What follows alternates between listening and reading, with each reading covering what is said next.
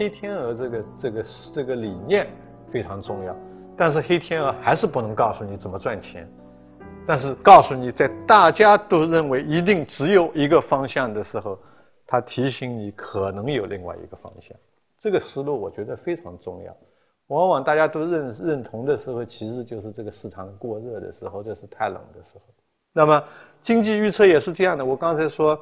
这个中国二十年以后、十年以后一定会赶上美国经济，我觉得有可能，但不一定。我以前这个刚刚这个开始做经济预测的时候，跟我们的客户去讲中国经济五年以后会怎么样，有一会客有一位客户就提醒我说，去看一看一九七五年经英国的《经济学人》杂志发表的一篇文章，《Economist》，你们大家看过的同事可能知道。这个杂志是一个相对比较严肃的，但是它是非这个学术性的这个期杂杂志，《Economist》。一九七五年的时候发表了写了一篇文章，预测到二零零零年，也就是说当二十世纪末的时候，亚洲经济会变成什么样子？他的预测是这样的：第一，在亚洲到二零零零年的时候，最好的经济必然是这个啊菲律宾和印度。最不好的经济一定是中国和韩国。有一个经济，他们认为还比较可靠，但是不像不像这个菲律宾那么好，但是你可以把你的钱放心的交给他，是北朝鲜。啊，我我一说大家就哈笑，你们现在因为回过头来一看，觉得不是这样子的，对吧？但是你得看他当初为什么这样分析。后来我一看完那个文章以后，我就再也不敢随便说二十年以后经济会是什么样子，不知道，说实话，为什么呢？因为我还问我自己说，如果我当初站在一九七五年的角度来写这个文章，我会怎么样？我想来想去，我可能我的结论跟那篇文章差不多，因为为什么？因为你写文章的时候是根据你现在知道的信息，一九七五年是什么状况？菲律宾经济是很好的，马克思总统领导下有点管制，但是这个经济市场社会都非常稳定，经济欣欣向荣。印度也不错，民主国家，市场经济不是那么活跃，但是有潜力。中国为什么不好？中国文化大革命还没结束嘛，对不对？文化大革命还没结束，你到来预测预测看，说你怎谁能预测出来说中国经济会增长平均百分之十？有没有这样的人？我知道有一位澳大利亚驻中国的第一位这个大使，哎，他预测说中国经济增长要百分之十增长。我现在还没琢磨透他是怎么预测出来的，但是他是他他有记录在案呢。他给他到了这个中国以后发电报回去给这个外交部澳大利亚外交部外交部部长发电报回来，你知道跟他说什么？脑袋清醒清醒吧。但是他就这么预测，但是他是一个，他还是不是一个经济学家，他是一个政治搞政治学的这个专家。嗯，下回我要问问他是怎么预测出来的。但是确实大多数人你想不到，韩国为什么不行？韩国经济因为当初的时候还这个军事独裁呢，军事独裁你怎么会预测它就会变成一个四小龙，一下子变成世界经济？到了二零零零年的时候，韩国的经济发展水平，人均收入。已经接近这个发达国家水平。要是没有东亚金融危机，它水平比现在还更高。所以实际上说明什么？实际是在一九七五年的时候，根据当时的知识来判断，其实他们的预测是有道理的。但是他们没有预测到的是，随后发生了很多黑天鹅事件，中国就改革了。谁能想得到，中国一改革，经济哗就起来了，对吧？菲律宾怎么样？菲律宾是一片动荡。马克思下台以后，对不对？搞搞是这个民主是推进了，但是这个经济社会政治就变得这个动荡不安，到现在还是出很多事情嘛，对吧？最近我们香港一车的这个游客都在那里被劫持出问题，所以你现在都没有人敢去菲律宾，经济怎么发展？但这样的事情在七五年的时候看不到，北朝鲜也是一样的，当初看起来非常好，人均收入比我们高，工业化程度比我们高，城市化比我们发展。它为什么搞得这么好？因为它是一个小国家，中国、前苏联、东欧都在援助他呢，援助他什么？化肥、石油，大量的这个大宗商品，都是这个很廉价的，甚至免费的给他，那他当然经济日子过得很好了。东前这个前苏联东欧八九年一倒台，老百姓连饭都吃不上，为什么？因为他的这个农业已经变成了非常非常这个靠靠这个对化肥和这个这个这个这个这个农业投入品的这个依赖度已经非常高。前苏联一一倒台就没人给他免费的石油了，没有免费的石油就没化肥了，没柴油了，所以这个产量就哗就下来了，所以经济就不行了。所以说，我倒不是说我对中国经济这个经济前进这个这个这个前景这个这个没有那么乐观，我是说。不是那么想当然，不是我们过去怎么样，未来就会怎么样。日本的例子就已经很清楚了。所以说，如果我们要做预测，我们要有乐观的判断，也要有悲观的判断。这个很多事情不是说你今天看一定是看得清楚的。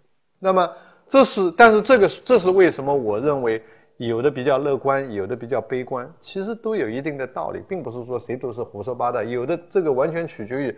你的判断集中看哪一个方面的问题？为什么会有很乐观的，也有很悲观的？我觉得最重要的一个问题，就是跟我们今天的、我们过去三十年的这个市场化改革的这个、这个、这个方法有关系。我们过去改革，林老师的这个书里头说到，中国经经济奇迹是怎么创造的？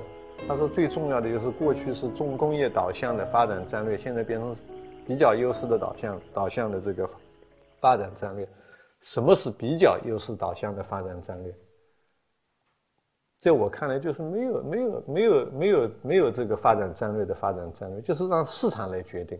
市场认为生产什么好就生产什么好，市场认为该生产多少就生产多少，对吧？让市市场机制来决定这个经济的这个活动，哎，经济就发展起来了。当然，每个人的说法不太一样。比如说，樊纲教授他就会说：“哎，我们搞的是双轨制啊，就是原来的计划一块给控制住了，保保持住了，但是非计划民营部门哗就增长起来了。这样的话，没有人在短期内有很大的损害，但是有人得到了好处。这样的好处，这样的它的长处就是政治支持对改革的支持就一下子就起来了。你如果是改革一部分人得好处，一部分受伤害。”就很难得到这个这个这个广泛的这个支持。那么各种各样的这个这个分析，但是市场化是在大多数经济分析里头都认同的。但是我觉得我们今天如果看中国的经济，我相信我们大多数人都会同意，我们中国的市场化其实走的不彻底。不彻底在什么地方？就是我们的产品市场，百分之九十五到百分之九十九的产品市场全都放开来了。但是我们的要素市场没有全部都放开来，不用我给大家举例子了吧？劳动力市场、资本市场、土地市场。我说的土地市场是说工业用地的这个市场，不是房地产开发的市场。资源市场，能源、水，对吧？有的时候你走极端，你还可以说这个加上这个叫什么？这个环境市场，就是你环境保护政策这个实行的怎么样？那么。这一些来看的话，这个扭曲是非常普遍的。石油价格就不用说了，很突出的，对吧？石油价格一往上走，政府就担心这个影响生活、影响生产，就不敢往上走。零七年的时候，国际石油价格最高的时候，每桶原油每每桶一百五十美金，国内相应的价格也就是八十多美金，那是相当于这个扭曲是非常严重的。水价也是一样的。那么我们这个劳动力市场，我们觉得，我觉得很明显的就是我们有一个户口制度。户口制度是干什么的？本来是不让劳动力流动的，后来管不住了，农民管你有没有这个户口制度，反正进城来了，所以他在城里头找工作。现在官方的数据是有一百一一亿五千万人口留民工的人口，但事实上他们到城里来头，他们还是受到歧视的，他们不能跟城里人一样享受。他们的子女不能享受教育，他们不能享受医疗，他们不能享受这个养老保险等等。现在当然这些已经开始慢慢改变了，但是长期很长时间都是这样的。所以同工不同酬的现象很严很明显的，有很多工厂里头，对吧？你是本地的北京居民，你是从四川来的这个这个这个这个小姑娘，两个人做同一份工作，收入不一样的，太常见了。那为什么？就是因为他户口不在这儿嘛，所以你本来就不应该来嘛，你现在来了已经有工作不错了，对吧？你还要想这个很多其他的，而且我们想想，我们中国过去三十年支持中国经济增长的一个很重要的部门——出口行业，都是靠什么人在做？大部分都是民工呢，都是民工，尤其是你到珠江三角洲、长江三角洲，很多都是这个这个这个农村来的小姑娘、小伙子，在那里没日没夜的这个干。他们是他们的收入比较低，把我们的成本压得非常低，劳动工资降压得非常低，但是支持了我们的这个出口嘛。资本市场也是一样的，现在有很多讨论关于汇率被低估，汇率被低估，大概基本上大多数经济学家是赞同的，不不能一致的这个是到底被低估了多少，有的说百分之五，有的说百分之五十，但是说也说明这本身就没有一个很客观的这个指标来衡量。但确实是绝大部分人认为可能是被低估的。但是其实更严重的是什么？更严重的是我们的资本的国内的价格被低估了。举个例子说，利率，对吧？利率高不高？首先我们看这个这个存款的这个利率，那就不要说了，对吧？现在存款利率都赶不上 CPI，那就是钱留在这个银行，那就是赔钱了，对不对？所以炒大蒜的了，炒这个绿豆的，那就就就不奇怪了。你把钱放在银行。你就赔钱嘛。那么从这个资本的价格来说，最有意思的一个指标是什么呢？比较长期名义 GDP 增长的潜力和长期国债的收益率。这两个指标是什么？长期 GDP 增长潜力，名义 GDP 增长潜力，就是说你经济平均来说，这个名义 GDP 每年能什么样的水平正常的增长？这个增长应该跟你的回报的这个这个水平是有关系的，不是一对一的关系，但是是有关系的。长期的国债收益率是什么？就是无风险资本的这个成本，对吧？在很多新兴市场国家，这个比例大概这个两个之间有三到四个百分点的差距，这就是就算是比较大的了。在发达国家根本没有这么明显，在中国是多少？中国。长期名义 GDP 的增长潜力应该是在百分之十二到十三以上，我们就说 GDP 增长百分之多少？百分之八到百分之十，对吧？再加上两到三个百分点的通胀，名义 GDP 不就是百分之十二、十三了吗？对不对？我们的国债五年期国债的收益率是多少？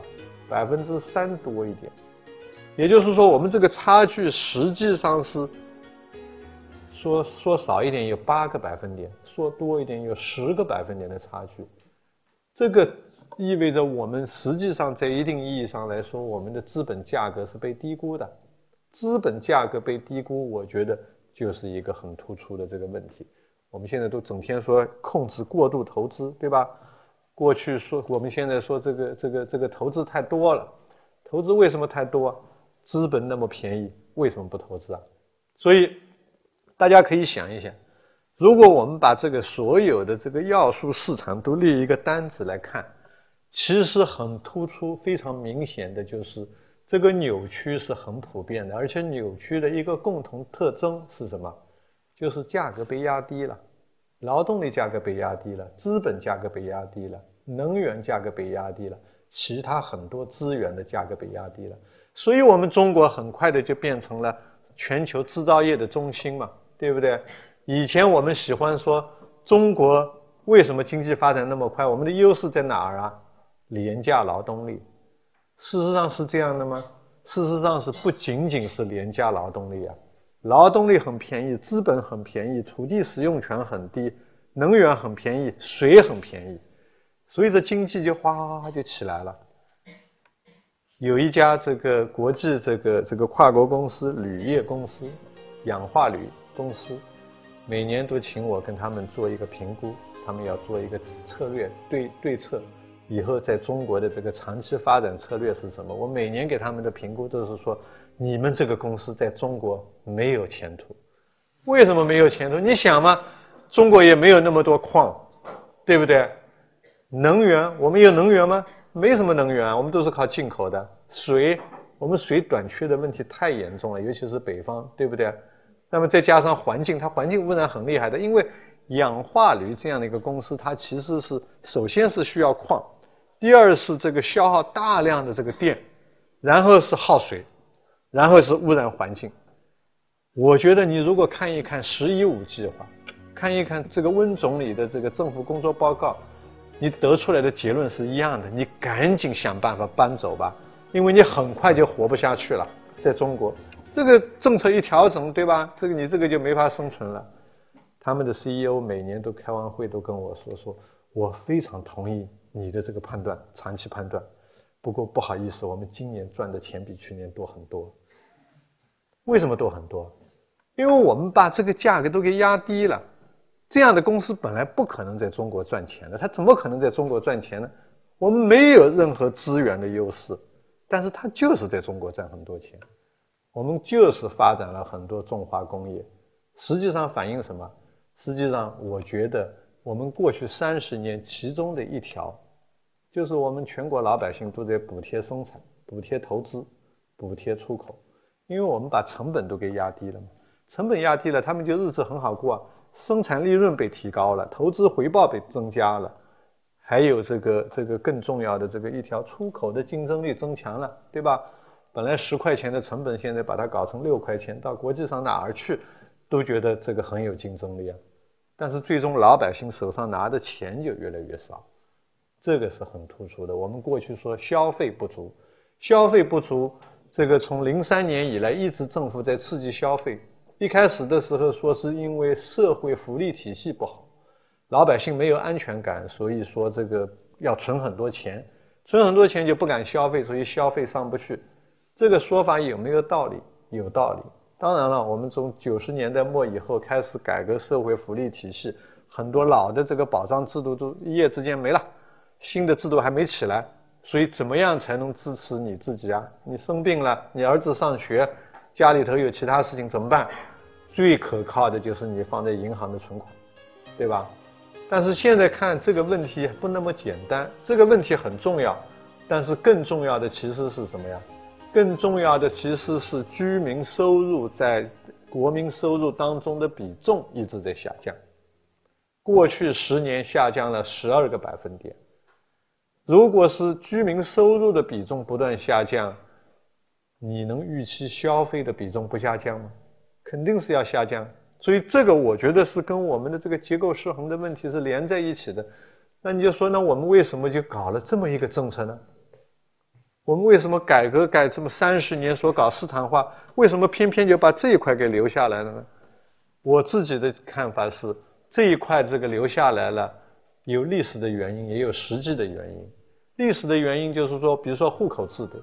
户口制度是一个不公平的制度。我自己是从农村出来的，那我一看这制度肯定是肯定是不对的，对吧？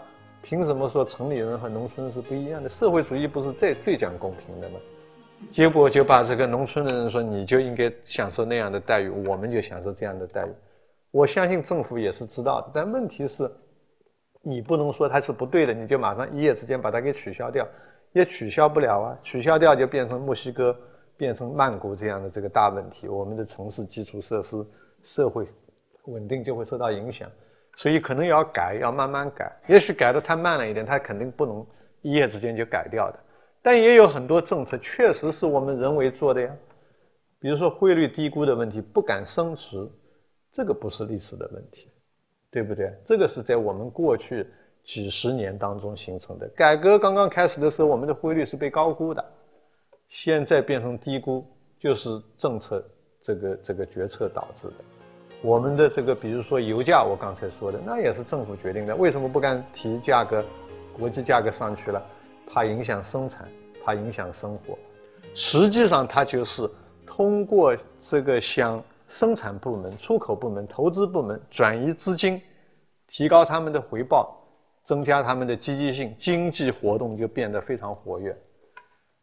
这个做法，其实在历史上以前是曾经有过先例的。